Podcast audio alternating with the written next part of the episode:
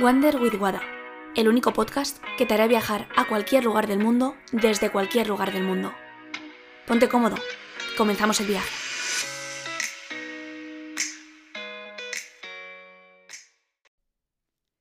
Estás a punto de escuchar la entrevista que le hice a Arancha Cañadas, diseñadora de moda y CEO de Tulegush. En la primera parte de la entrevista habla de ella, de quién es, de su situación personal y de la situación que está viviendo en estos momentos. La segunda parte de la entrevista está más enfocada a la parte empresarial, a su marca personal y a cómo su empresa se ha tenido que adaptar a la situación que estamos viviendo y también por decisión propia, cómo ha dado un giro de 180 grados para dedicarse a aquello que le apasiona en este momento.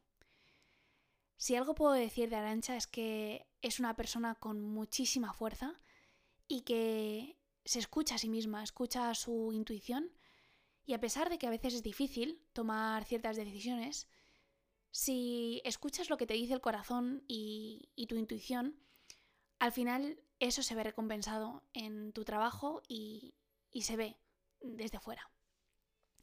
Así que de corazón espero que disfrutes muchísimo de esta entrevista, tanto como yo hablando con Arancha y compartiendo tiempo con ella. Te quiero dejar un mensaje que además compartimos ambas. Es un tatuaje que tenemos que está escrito en dos idiomas, el suyo en francés y el mío en inglés, pero que viene a decir lo mismo. Cree en ti. Porque si tú no crees en ti, nadie puede hacerlo por ti. Escucha a tu intuición, escucha lo que te dice tu corazón y valórate. Valora tu trabajo, el camino que has recorrido y el que tienes por recorrer. Así que tanto Arancha como yo te queremos dar este mensaje para que tú también te lo grabes. No hace falta que en la piel, pero en tu mente. Y es este. Cree en ti porque puedes hacerlo. Creas lo que crees. Así que, de verdad, esperamos que disfrutes mucho de esta entrevista y que veas en tu vida aquello que realmente crees. Espero que te guste. Muy bienvenida, Arancha, a tu atelier. Gracias, igualmente. Vale, eh, me he portado muy bien con las preguntas que te voy a hacer pero quiero que, saques a la Bush Woman que tienes dentro. Vale. Así que bueno, primero eh, me gustaría que te, introduzcas a ti misma. Te introduzcas, que me presente. Introdúcete. No, que te presentes. Pero ¿quién es Arancha? Si tuvieras que definirte, ¿qué valor dirías de ti? Yo primero diría que soy mujer, ¿no? Porque para mí es como muy importante sentirme identificada con, con eso y por eso también comparto tanto el mensaje de, de, empoderamiento femenino, porque me siento muy mujer en todas las facetas que no quiere decir nada, o sea, no quiero posicionarme en ningún sitio, pero creo que me define bastante. Y es verdad que mi parte profesional soy diseñadora de moda, creo contenido audiovisual, ahora también estoy en el mundo de los infoproductos y de la, de la escuela online que he abierto, pero me considero una persona mmm, apasionada, multiapasionada de hecho, un poco cabezota cuando se me mete algo en la cabeza y que me gusta buscar mi mejor versión, o por lo menos no tener miedo a conocerme. Creo que cada vez me he abierto más a eso, a conocerme más, a saber de mí como mujer, como persona, como ente que está en este mundo y sobre todo compartirlo con otras personas, porque creo que si no conectamos, ¿para qué estamos aquí? Totalmente. Em, te he preguntado que quién es Arancha, pero ahora quiero que me digas quién está siendo Arancha, porque creo en la persona como gerundio, porque tú no eres la misma persona que hace un año, hmm. de hecho no eres la misma persona que hace tres meses. es verdad. Entonces, ¿quién estás siendo ahora mismo, Arancha?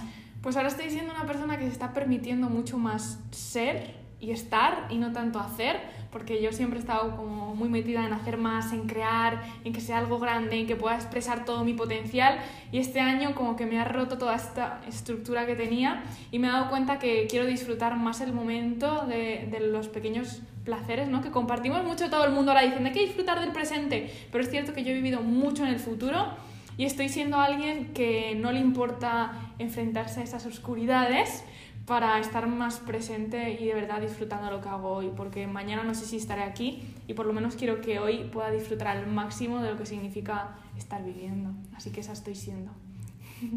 Cuando lo estabas diciendo estaba pensando, es como entrar en el atelier cuando está oscuras. Es como entrar en la habitación oscura que nadie quiere entrar y de repente pues abrir la ventana y que entre la luz.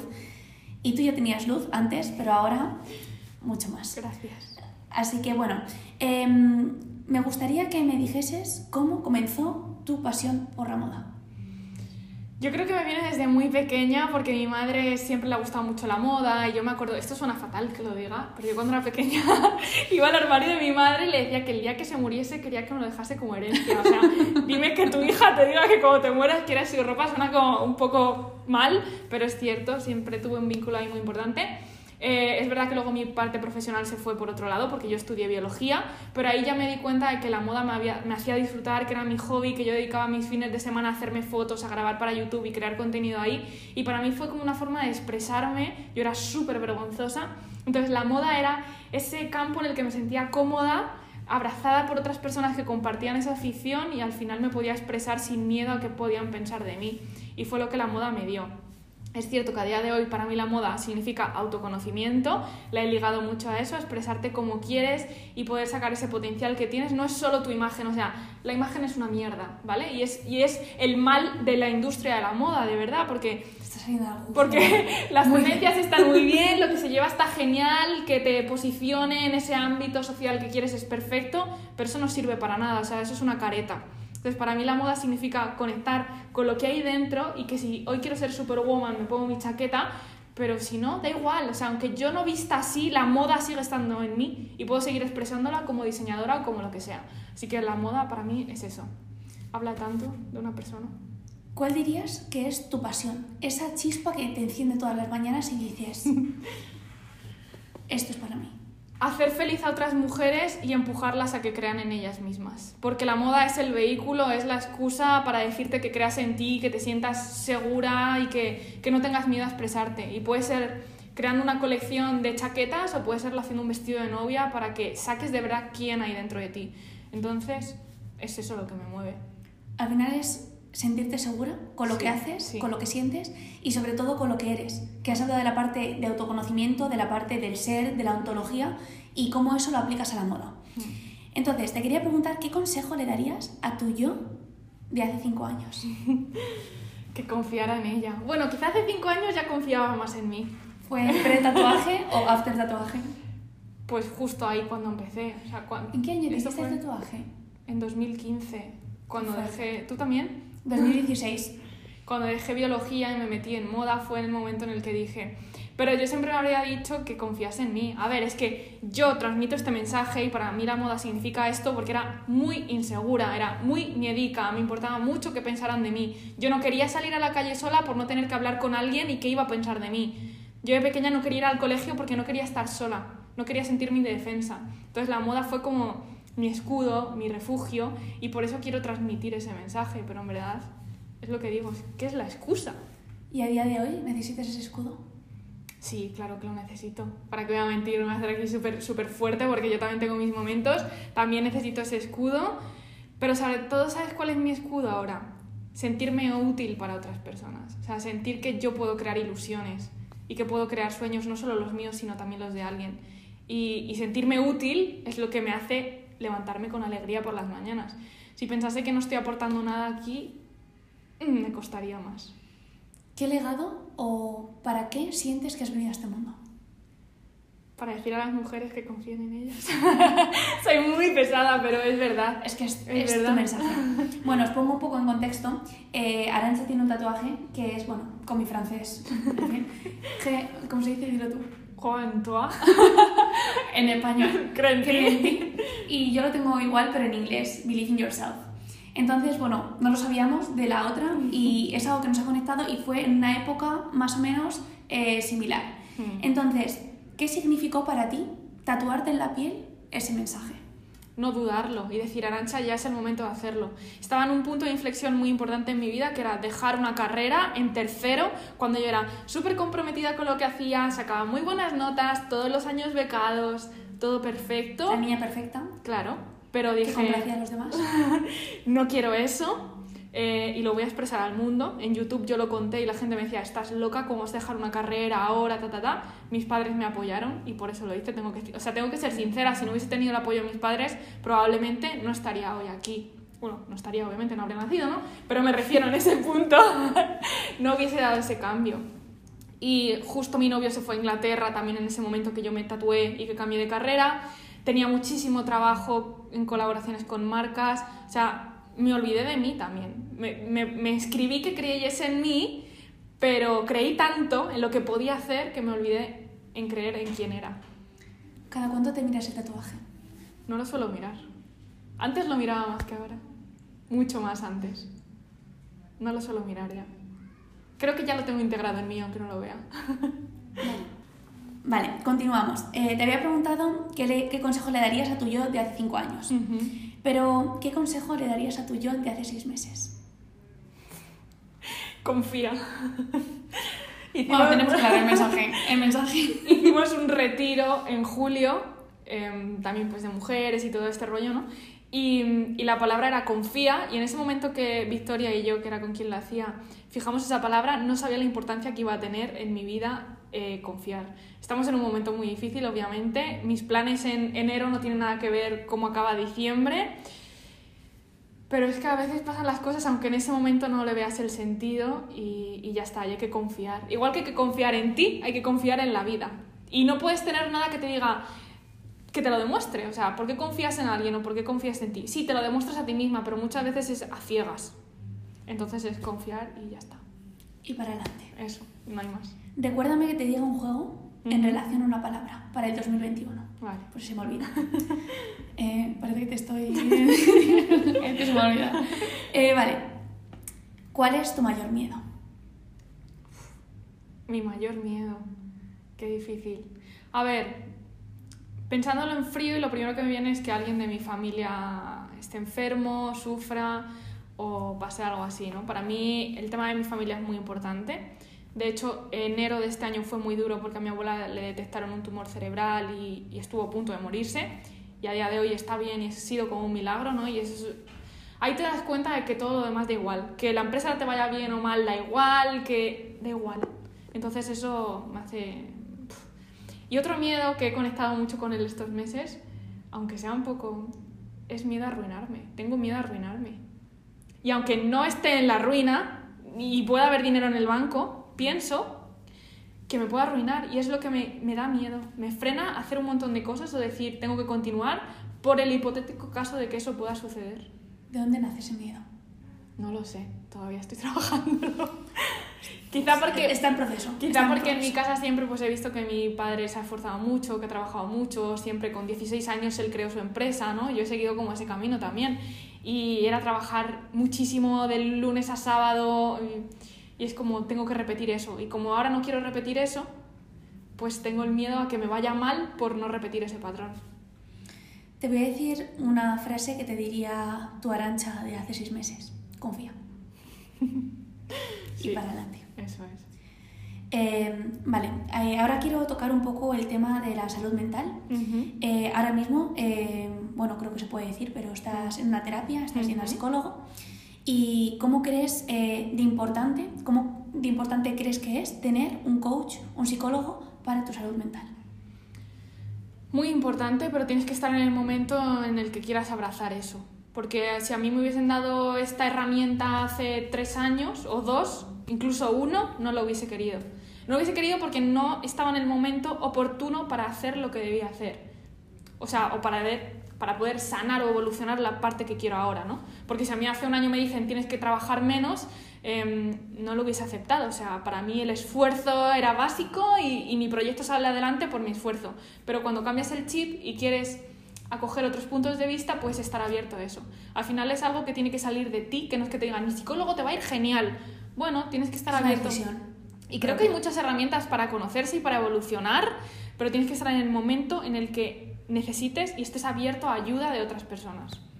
Totalmente, totalmente de acuerdo. Bueno, eso ya lo sabes, que eh, estoy muy de acuerdo con ello. Eh, ¿Qué hace Arancha para relajarse? Ay, respirar. Cuando puede, de vez en cuando. Mira, de hecho, que, eso que fue... tiene un corsé que no veis normalmente.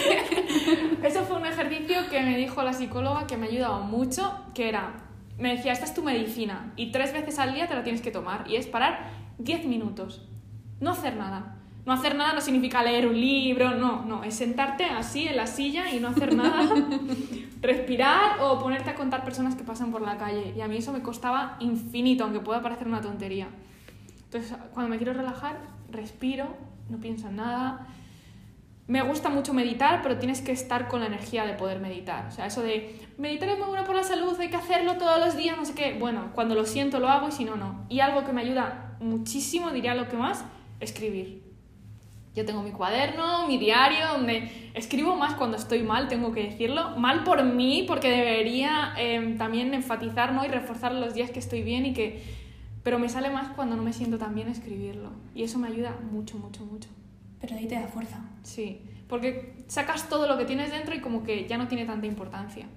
Ves con otra perspectiva lo que te está pasando. Vale, tengo una cosa para ti al final de esto, para que saques también esa luz. Eh, vale, ¿por qué decidiste acudir a un profesional? Hmm, no me lo he planteado, pero porque he probado tantas cosas y he hecho tantas cosas ya de desarrollo personal y de conocerme que era algo diferente.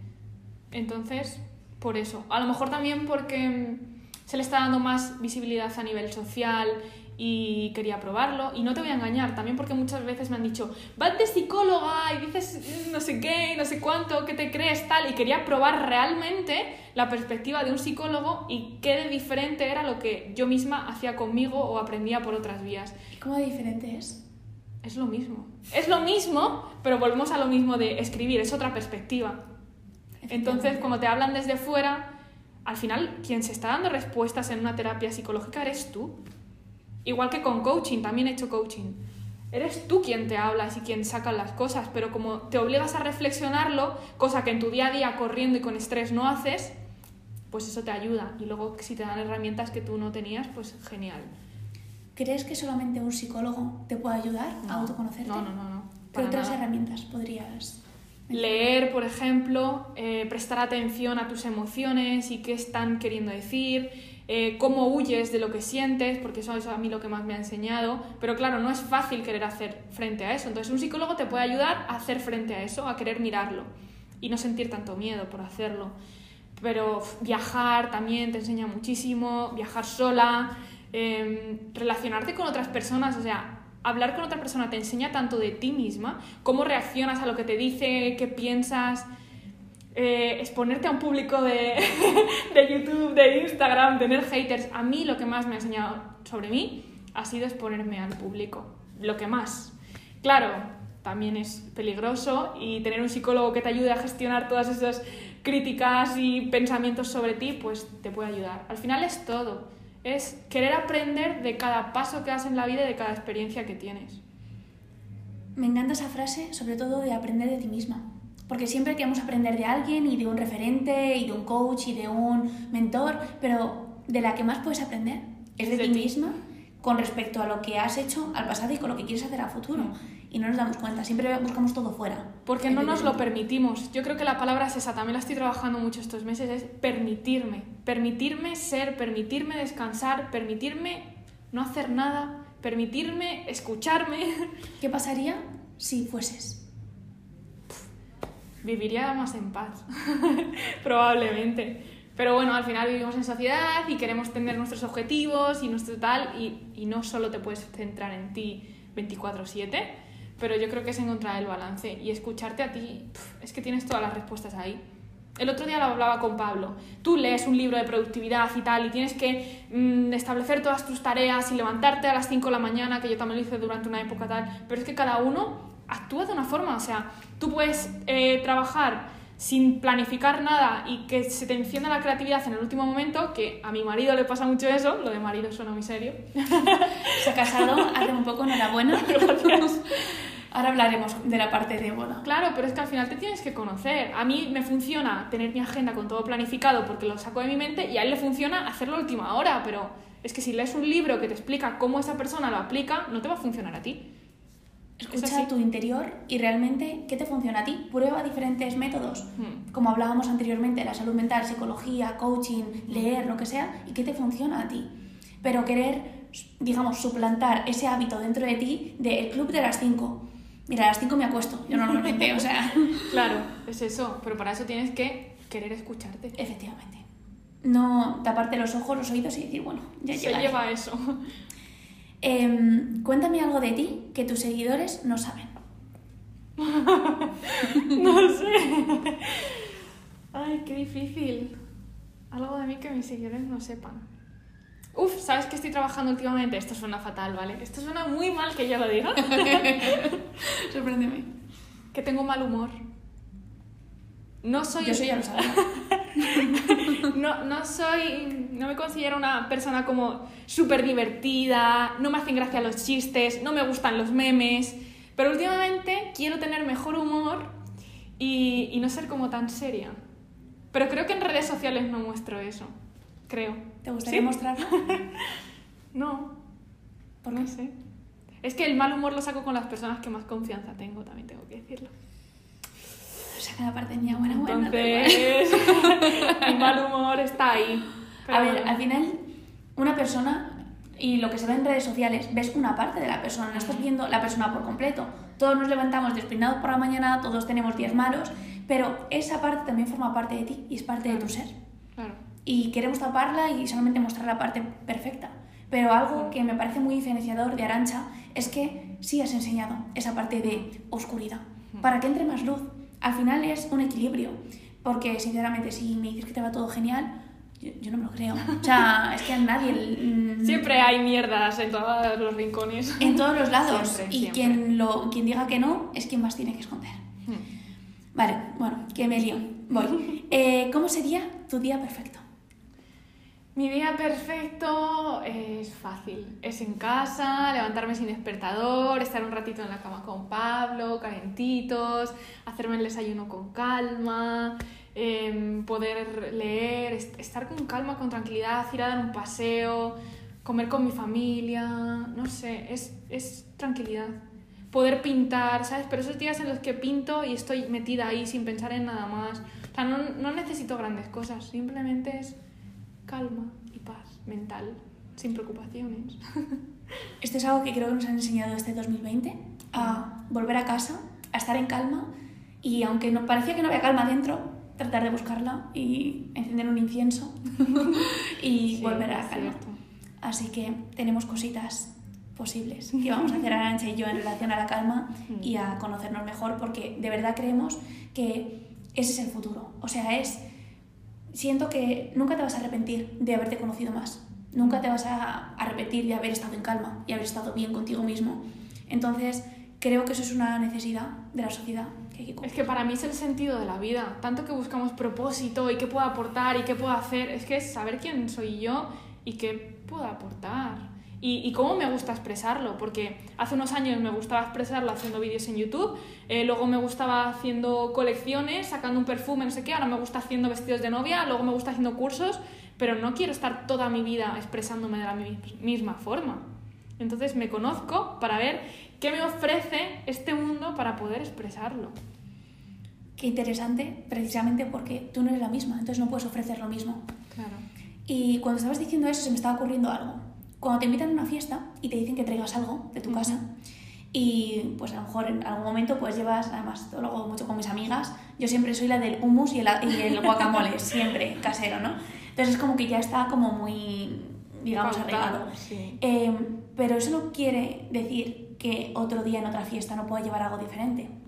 Eso es. Entonces, tú a una fiesta, ¿qué llevarías?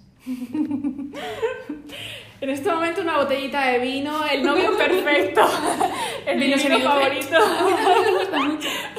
Una botellita de vino de vez en cuando no está mal, y más a una fiesta, ¿no? Mira, yo nunca me considero una persona fiestera, no me gusta mucho la fiesta, me gusta más lo acogedor o estar...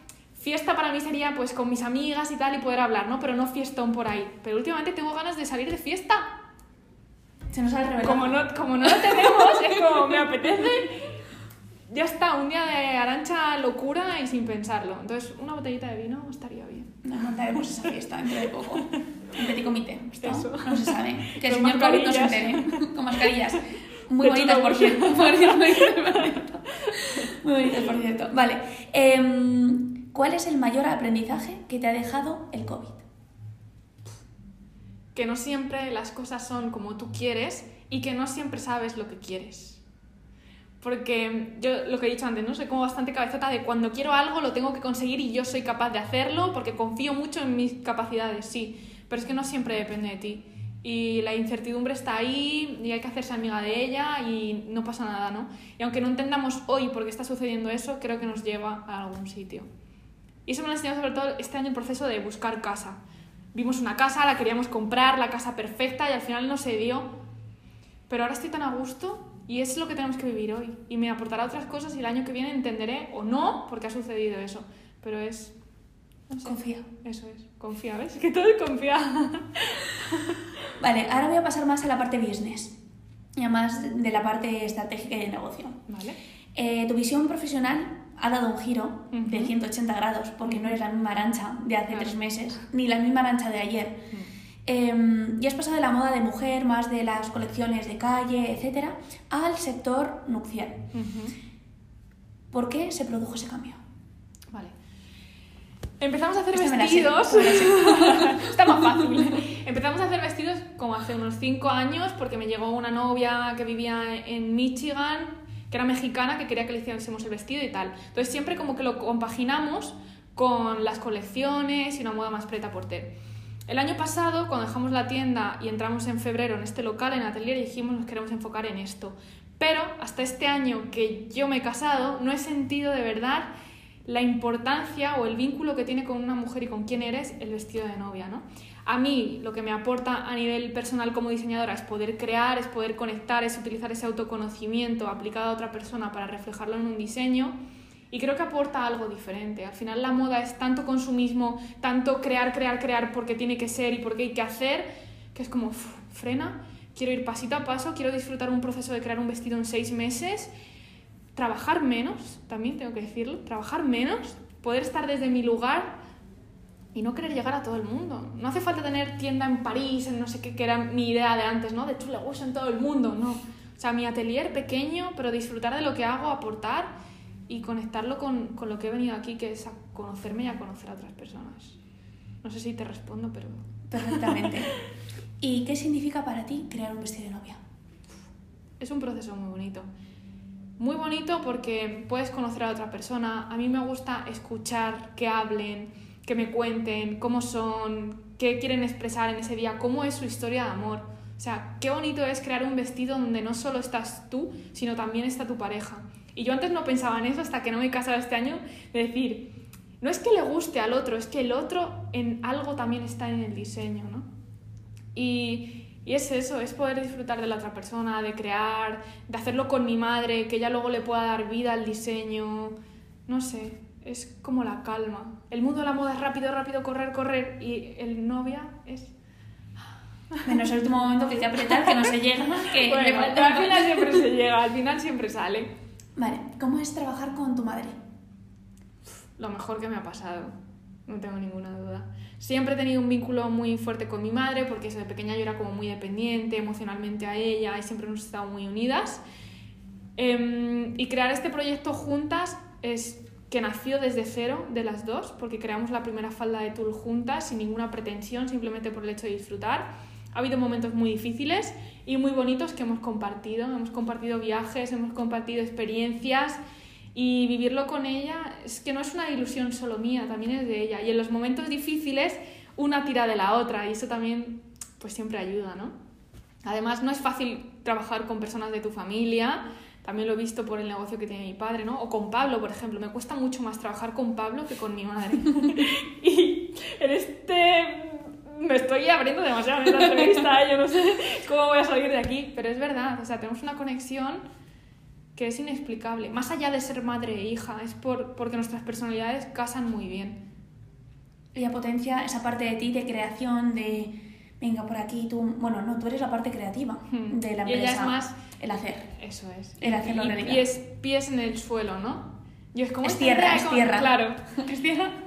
No, es fuego también, como yo es fuego. Entonces, como nos juntamos las dos, hacemos tantas cosas digo, ¿por qué no lo pensamos mejor? Somos muy impulsivas las dos. Eso, y de hecho, yo antes era más valiente y más impulsiva y era como más, bueno, Arancha tal. Y ahora nos hemos cambiado, ¿eh? Yo ahora soy más. uf, y ella más, venga, que sí y tal. O sea, nos hemos cambiado mucho el rol en este año. Enseñanzas del COVID. Claro. Al final creo que de aquí a un año te volveré a hacer otra entrevista y me dirás lo que me ha dejado el COVID de verdad. Y creo que podemos aprender mucho de esto. Mm. Han sido malos momentos, han sido, Mm. no lo vamos a negar, Sí, pero, pero siempre se aprende, efectivamente. Mm. Vale, ¿cuál es el mayor reto al que te has enfrentado como diseñadora de moda? ¿Cuántas horas tienes para? El mayor reto, bueno, crear mi empresa desde cero sin saber nada, porque cuando yo empecé estaba estudiando biología y eso no me frenó, o sea, yo lo quería hacer.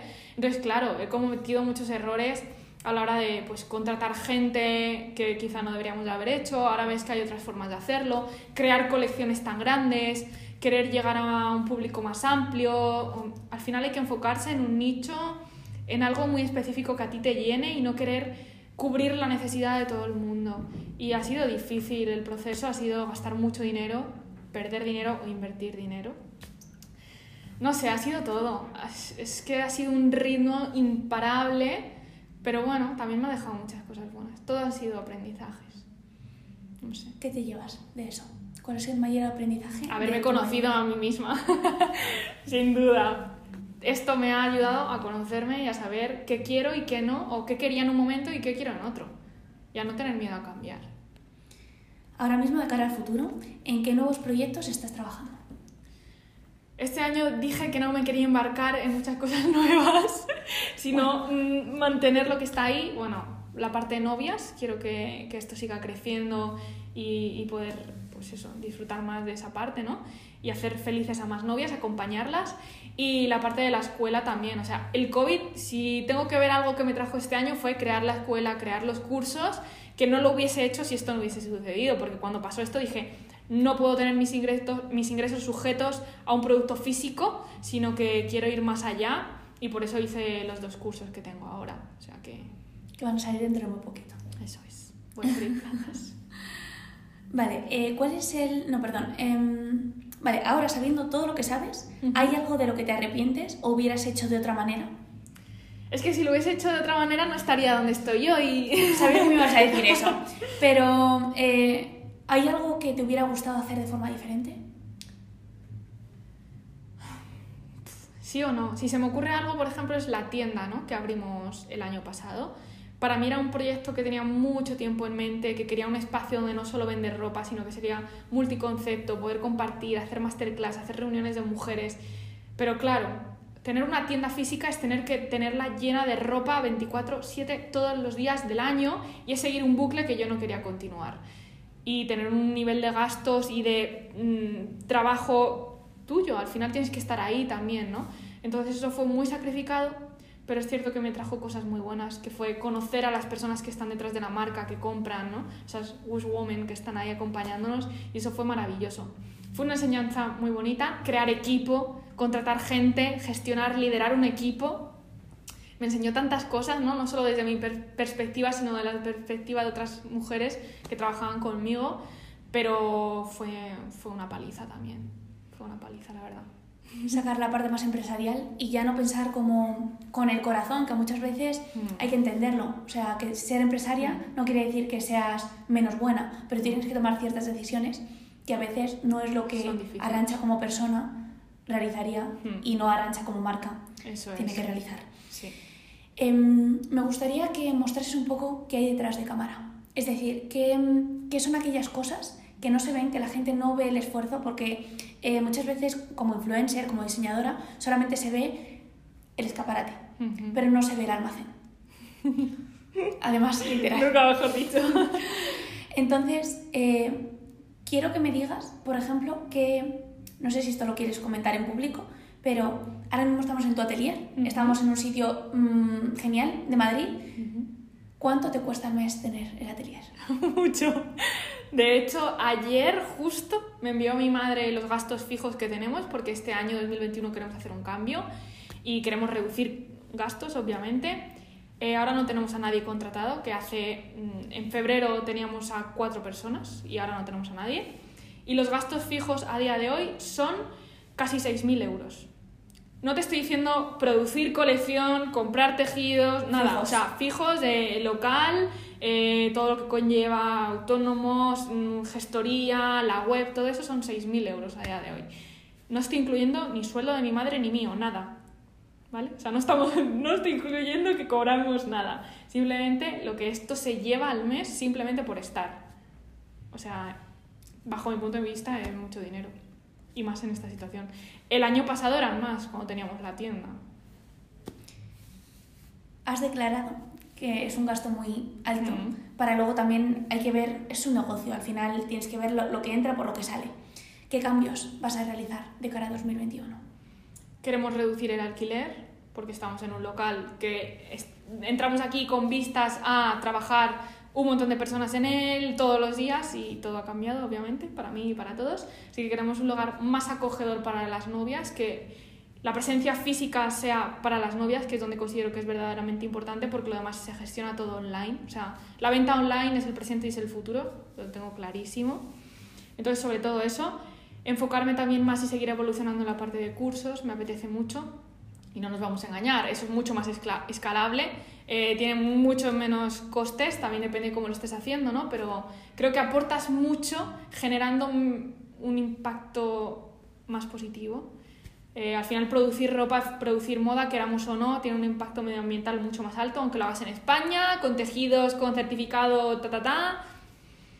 Entonces, bueno, es como reestructurar todo, pero te voy a ser sincera, esto lo hago también por nuestra propia paz mental y poder disfrutar de la vida. Mi madre y yo trabajamos de lunes a domingo muchísimas horas agobiadas sin poder disfrutar de lo que, de lo que hacíamos. Y eso nos lo enseñó la enfermedad de mi abuela. O sea, en ese momento fue mi madre y yo las que nos turnábamos para estar todo el día con ella durmiendo y nos olvidamos de la empresa. Tenía personas donde estaba todo delegado y se podía hacer, pero teníamos un, un ritmo tan imparable que no quiero volver a eso. O sea, los cambios ya no son solo económicos, sino de tranquilidad y paz personal y emocional.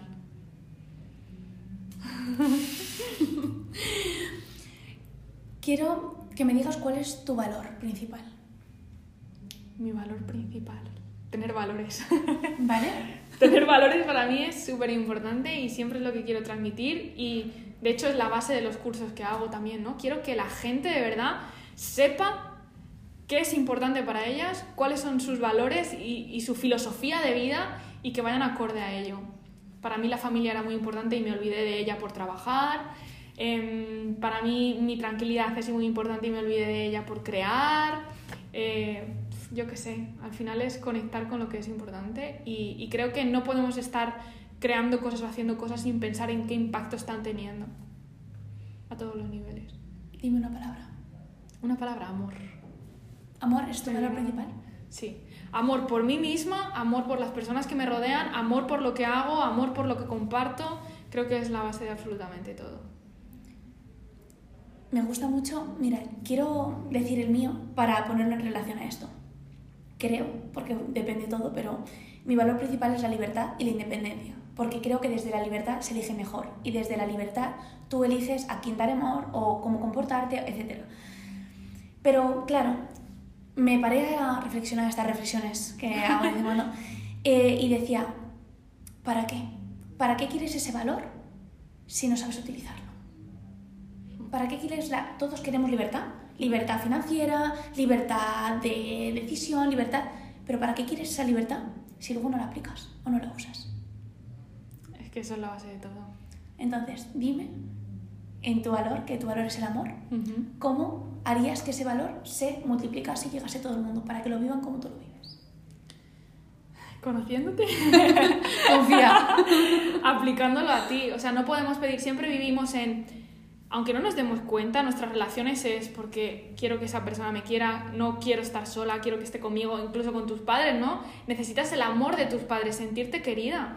Si haces algo en redes sociales, necesitas el reconocimiento, o sea, aunque no queramos. Yo conocer mi eneagrama, ¿no? Mi enetipo, me, ¿Cuál me es ayudó. Tres era. Era. Ya, ya lo he cambiado. Yo voy al 3.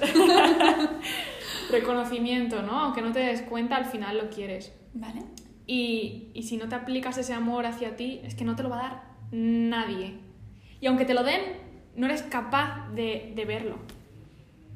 Igual que la libertad, si no te aplicas en ti misma esa libertad, te va a dar igual que, que puedas viajar o que puedas salir o que puedas hacer. O sea, eso no es libertad. ¿Te consideras libre? Sí y no. ¿Y qué sí? ¿Qué? Me considero libre. Tengo mucha suerte de vivir donde vivo y de poder hacer lo que quiero y de... Pero es verdad que estás sujeta también a una serie de, de cosas, ¿no? O, o tú has Tú lo montado tu empresa, claro, o tu pareja, o tu eh, familia, o yo qué sé, siempre estamos sujetos a cosas. Depende de lo que significa libertad. Yo soy muy libre en mis decisiones, o en mi relación, por ejemplo, ¿no? Para mí eso es fundamental. Pero libertad Pero- no implica falta de compromiso, que no tiene nada que ver. Eso Tú con es. tu elección, con tu libertad, decides comprometerte con una persona. Y lo digo en relación a las novias y en relación a el compromiso, porque siento, no sé si te pasa a ti, que la gente tiene mucho miedo a comprometerse con sus decisiones, o no sé si hacer este curso porque no sé si es para mí, no sé si comprarme este vestido, casarme o no porque no sé si es para mí. Y tenemos miedo a comprometernos, como si fuese una decisión única y para toda la vida. Pero tú con tu libertad decides comprometerte para construir, para crear y seguir creciendo. Y, y precisamente en relación a comprometerte, ¿en qué te comprometes con tu marca de cara a futuro? Madre mía, ¿en qué me comprometo? En estar alineada conmigo, en sentirme bien con lo que estoy haciendo, en no tener que hacer por hacer o por mantener esto, o por mantener un estatus o por hacer crecer algo, sino en estar comprometida con, con mi paz y con mi disfrute y con aportar a otras personas. Me da igual más o menos, pero que sea de calidad. Me encanta. Vale, y ya para terminar, siempre los podcasts los termino con en relación a los viajes, que esa ha sido mi forma de autoconocimiento y de seguir creciendo. Y quiero que me digas cuál es tu país favorito y por qué. A ver, país Francia, ciudad París, pero porque tengo un vínculo muy especial a la hora de, de crear y de, de inspirarme, ¿no? Fue el primer viaje que hice con mi madre juntas, solas, justo cuando lanzamos las faldas de Tul. Además, la falda de Tul sale la Torre Eiffel detrás, porque también coincidió, ¿no? Que lo hicimos aquí en el Parque Europa y tal. Y, y no sé, yo estoy allí y siento que en otra vida viví allí.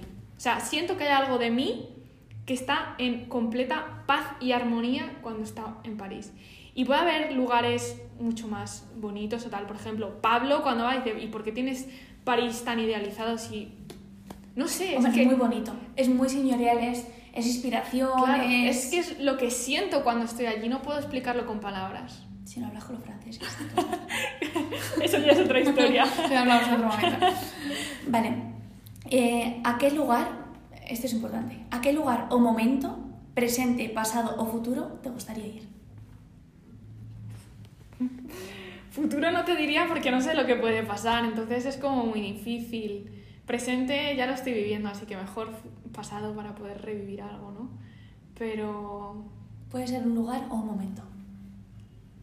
mira, algo, lo que más feliz me hizo en mi vida fue el día que nació mi hermano. Para mí era como desde pequeñita mi madre que quería tener una, bueno, quería una hermana, no pasa nada, que quería un hermano. Mi, mi madre cuando tenía tres años estuvo a punto de morir porque tuvo un embarazo ectópico y casi se muere.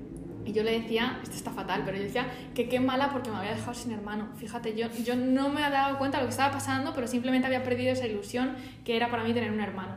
Y cuando tenía casi ocho años nació mi hermano y, y para mí fue como maravilloso, ¿no? Tener otra persona. Además, yo era como su madre y estaba siempre con él y, y eso fue, fue muy bonito. Y ya la última pregunta. ¿A qué lugar del mundo viajarías conmigo? Bueno, donde tú me lleves. Yo ahí me dejo, me dejo llevar porque tú conoces mucho más, así que donde tú quieras. Tengo un audio tuyo que me proponías un sitio. Tía, vamos a coger esto y nos vamos a... ¿A dónde nos íbamos? No sé, a cualquier sitio que me viniese. Al sudeste asiático en ese momento, entonces... Sí, a Indonesia, a Bali, por ahí no estaría nada mal. Me parece de bien. mochileras. Trato hecho. No, no te veo muy mochilera, pero bueno, podemos ir. Eso nos pasó en Tailandia. Y decíamos, sí, nos compramos la mochila y todo. Y luego yo iba con mi maletita ahí. No te pega nada, pero bueno, iremos a un sitio Vamos a hacer una adaptación del de mochileo. inspiración. Pues muchas gracias, Arancha, por A todas ti. las preguntas. Eh, se me ha ocurrido una última. Cuando has dicho en relación a casarte, es algo que estás desarrollando, no tiene nada que ver con la parte business, que es la última que hemos tratado, pero me gustaría incluirla. ¿Qué planes de futuro tienes con tu pareja? Eh, ya te has casado, has dado un paso. Ujú. Has dicho que siempre has querido ser la madre de tu hermano. ¿Qué previsión tienes de cara a futuro?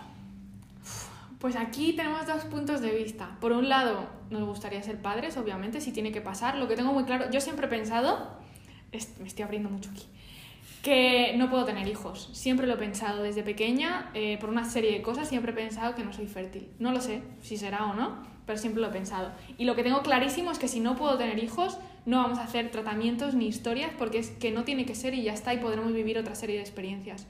Entonces, si se diese eso, genial. Si no, también. Nos gustaría mucho vivir alguna época fuera de España. Vivir esa experiencia mm, me fliparía con él, ¿no? Porque él ha estado fuera y tal, pero los dos juntos. Y, y no sé, un poco lo que traiga la vida. Es que lo de planear al final es tan... A mí siempre me gusta tener todo controlado y Pablo es el que me ha enseñado a disfrutar del momento y a fluir, porque él es como todo lo contrario a mí en eso. Así que si somos padres, genial. Si no lo somos, pues también. Si nos compramos una casa, pues maravilloso. Y si no, pues también, no sé. Quiero estar feliz a su lado y el tiempo que dure. Esto me acuerdo el día de la boda cuando estábamos celebrando y brindando todos. Mi abuela dijo, por 100 años más juntos. Y yo dije, que puede favor, muy, muy serio en ese momento. Y dije, me da igual que no sean 100, pero lo que pasemos juntos, que sea Calidad. eso es, que lo disfrutemos. O sea, como si es un año. Me da igual, no me he casado para siempre, me he casado para ser feliz mientras dure. ¿Cuántos vestidos quieres tener? ¿80 o uno? Bueno. Uno buenísimo. bueno, pero si puedo tener, hacerme 80, es que lo de crear también mola mucho. Pero sí, es así. Bueno, Arancha va a ser mi diseñadora para mi boda, para mi futuro marido, si me estás viendo. Eh, ella va a ser la que me vista para ir a... Venga, por favor, vayan pasando. No, no, no, eh, estoy emocionalmente no disponible. Pero bueno, que lo sepáis y bueno, que conozcáis una, fate- una faceta de Arancha que no ha mostrado tanto en redes sociales, tanto el trabajo que hay detrás, que muchas veces solamente vemos, ha hecho una, una colección o ha hecho un vestido de novia, lo que sea, pero ¿cuál es todo el camino hasta llegar a ese momento? Y mira, no me la he recordado, pero no se me olvida. Eh, El juego. El juego. Eh, bueno, te lo iba a hacer aparte, pero bueno, ya que estamos grabando, continuamos. Eh, he decidido este año hacer un juego de cara a 2021. Ujú. Eh, es mucho más fácil cuando las cosas las haces con foco, al final con corazón, pero con foco hacia algo que quieres conseguir. Entonces, eh, me gustaría que me dijeses una palabra que te represente y que quieras emplear en el siguiente año. Pero, matizo, todo lo que vayas a hacer en ese año es, eh, o esa palabra te va a ayudar a tomar decisiones durante ese año. Por ejemplo, si eliges la palabra construir, todo aquello que hagas en tu, digamos, en tu año, que haga construir. O si es, por ejemplo, mi palabra de este año va a ser conciencia. Porque he sentido que en los años anteriores he vivido tan rápido que no es, o sea, que no he podido llegar a, a ser partícipe ¿no? de, de mi propia vida. Suena un poco raro decirlo así, pero he vivido tan rápido que no me daba cuenta. Entonces, conciencia. Entonces, todo aquello que no haga con conciencia, parar y decir, si este proyecto no me trae más conciencia a mi vida, no lo voy a aceptar. Si esta persona no me trae más conciencia a mi vida, no la quiero dentro de ella. Entonces, ¿qué palabra dirías que quieres que sea, digamos, como tu palabra del 2021? Mientras me estabas hablando me salían dos. Pasión, aunque siempre ha habido mucha pasión, pero pasión mm, real, ¿no? Porque este año he perdido mucha ilusión. Entonces, reconectar con la pasión me, me gustaría. Y disfrutar, que también es presencia y conciencia. Al final es lo que estoy haciendo hoy em, y disfrutar realmente de lo, que, de lo que estoy haciendo, sea más o menos, me da igual, pero que de verdad esté ahí y que de verdad aporte algo en mi camino y en el de otras personas. Porque hacer por hacer, ya no. Pues vamos a disfrutar. Eso es. ¿Hecho? Hecho. Gracias, Arancha. A ti.